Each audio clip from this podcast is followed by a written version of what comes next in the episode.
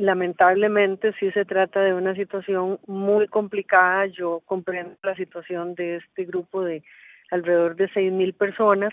Vamos a ver, yo no pretendo convencer a nadie de que lo apruebe o no lo apruebe. Mi posición personal es que no conviene y que sería sería pues muy perjudicial para el país y para para los regímenes de pensiones del resto de los ciudadanos eh, el, el, aprobar este proyecto por el costo tan alto que tiene.